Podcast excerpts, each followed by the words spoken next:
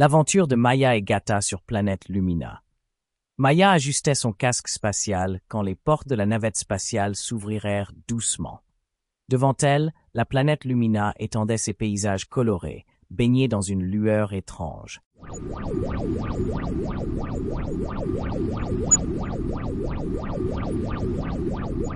Elle fit un pas hésitant sur le sol mouvant, une terre qui semblait composée de mille et un cristaux lumineux. C'était la première fois qu'elle posait le pied sur une planète extraterrestre.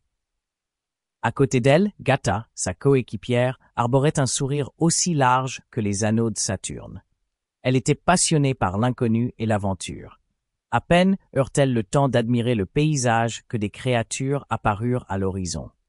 Elles avaient des formes ondulantes, des yeux pétillants de couleur ambre, et se déplaçaient en flottant à quelques centimètres du sol.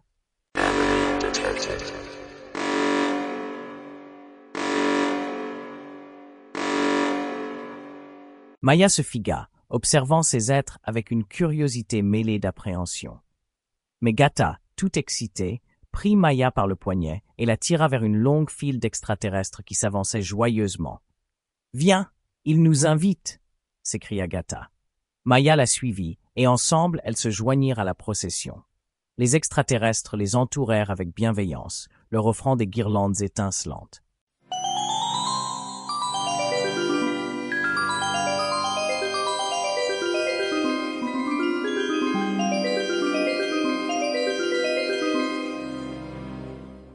Maya ne put s'empêcher de sourire, tandis que la musique douce des cristaux résonnait autour d'elle, créant une ambiance chaleureuse et accueillante. La foule les mena à une place où un spectacle éblouissant commença. Des lumières dansaient dans le ciel, tandis que les extraterrestres jouaient d'instruments semblables à des harpes de lumière.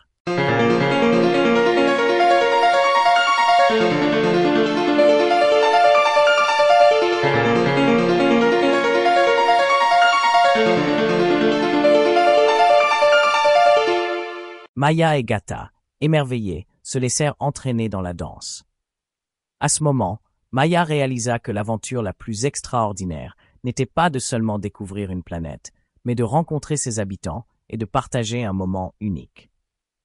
Alors que les étoiles commençaient à briller dans le ciel de Lumina, Maya et Gata se promirent de faire de chaque jour un jour d'exploration, d'amitié et de merveille.